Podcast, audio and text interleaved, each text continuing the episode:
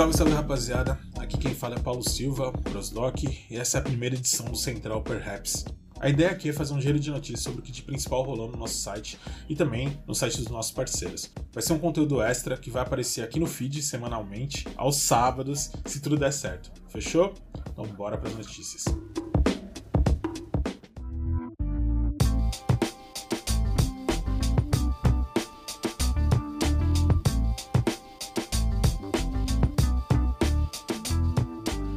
Essa semana foi bem importante para o rap nacional. Né? Final do ano chegando, começando a temporada de premiações, e essa semana rolou a indicação de alguns MCs em premiações internacionais. A Bivolt, o Emicida e o Rapadura foram indicados no Grêmio Latino. A Bivolt foi pelo clipe da faixa cubana, e ela está concorrendo na categoria Melhor Vídeo Musical Versão Curta. Já o Rapadura, por conta do álbum lançado nesse ano, foi indicado na categoria Melhor Álbum de Rock ou de Música Alternativa em língua portuguesa. O Emicida também está disputando essa categoria e também na melhor canção em língua portuguesa, pela faixa amarela. Já o BK e o Ramonzinho foram indicados no Los Angeles International Music Video Festival por conta do clipe da faixa Vivência, na categoria de melhor clipe brasileiro. E o destaque das indicações foi o Jonga, né? Que foi indicado na categoria Melhor Flow Internacional na Beat Hip Hop Awards, essa indicação atraiu muita atenção porque a Beat é uma referência quando se fala em representatividade de pessoas pretas no entretenimento. Mas infelizmente rolou uma certa polêmica porque algumas mídias informaram que o Jonga foi o primeiro brasileiro indicado nessa premiação. O que não é de todo errado, mas outra MC já havia sido indicada no Beat Awards, que foi a MC Sofia em 2018, quando ela tinha 14 anos e ela disputou como revelação. A confusão se deu porque, da forma que foi colocado, pareceu uma certa invisibilização o confeito dela, que foi bem impressionante na época, né? E uma das primeiras mídias que eu vi complementando essa informação com o lance da MC Sofia foi a Black Pipe. E quando se fala em BT, a Black Pipe logo vem na cabeça. Então eu vou deixar um texto deles de indicação, no qual eles explicam com mais detalhes a diferença entre as premiações, tanto a BET Hip Hop Awards quanto a BET Awards. Eles também fizeram uma matéria de 2018 cobrindo esse feito da MC Sofia. Então os links vão estar todos indicados aí. E a gente aqui do Perhaps está torcendo por todos os MCs que estão concorrendo nessas premiações, fechou? Vamos pro próximo assunto. Outra notícia que a gente quer destacar aqui, que já não é tão nova, é que o documentário Rap pelo Rap 2 foi exibido em Barcelona, na Espanha, numa mostra internacional de cinema chamada Mapas Musicais do Brasil. Isso é bem importante porque esse documentário é um dos mais completos registros audiovisuais que a gente tem aqui no Brasil. Posso falar de rap, né? Vários MCs, rappers, DJs foram entrevistados.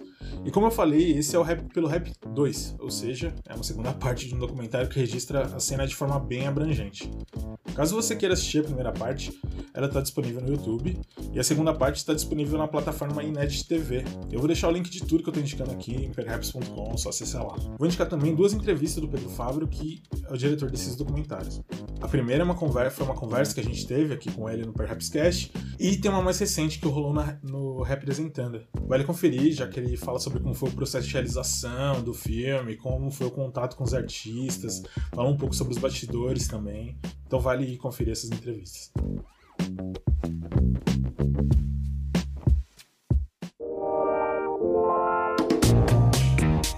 Agora, falando sobre o que saiu no Perhaps.com essa semana, vamos destacar primeiramente o texto do Eduardo Cafifiro, no qual ele fez uma resenha do disco A Vida de Axel Alberich, parte 2, Tudo de Novo.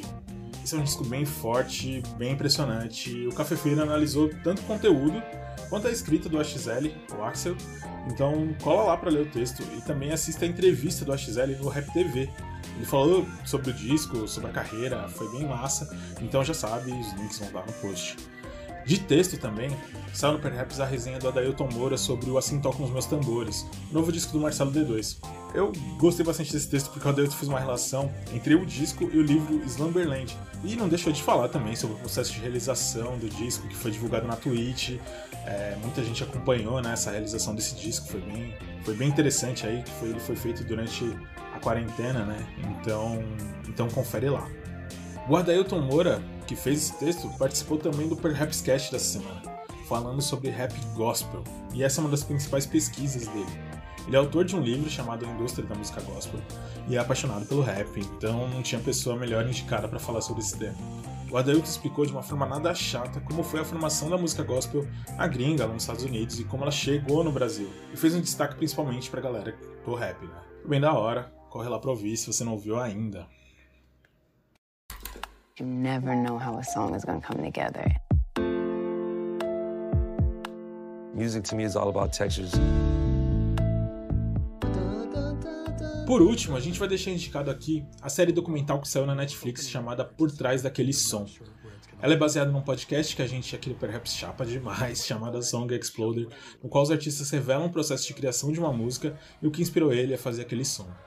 Infelizmente, esse podcast é em inglês, então ele é menos acessível para boa parte das pessoas, principalmente aqui do Brasil, mas o documentário vem sanar esse problema, que tá legendado, né? Nessa primeira temporada tem a Alicia Keys, o Lin-Manuel Miranda, o R.E.M. e o Ty Dolla Sign.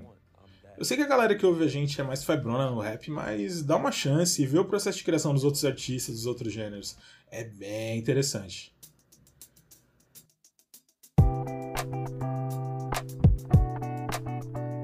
Então é isso, rapa. Esse primeiro episódio é curtinho, ele é um piloto. A gente não sabe se a gente precisa aprofundar mais, a gente não sabe se precisa ser mais longo, mais extenso, se mantém curtinho assim, comenta com a gente, troca essa ideia, a gente tá aqui, a gente tá querendo saber, estamos querendo fazer um conteúdo da hora para vocês. Cola lá nas nossas redes sociais, no arroba per_raps, ou manda um e-mail pra gente no contato arroba a gente quer ouvir sua opinião. É, se você gosta disso aqui, se você quer alguma coisa nesse sentido, e estamos aí para melhorar sempre que possível. Fechou? Valeu, até o próximo. Abraço.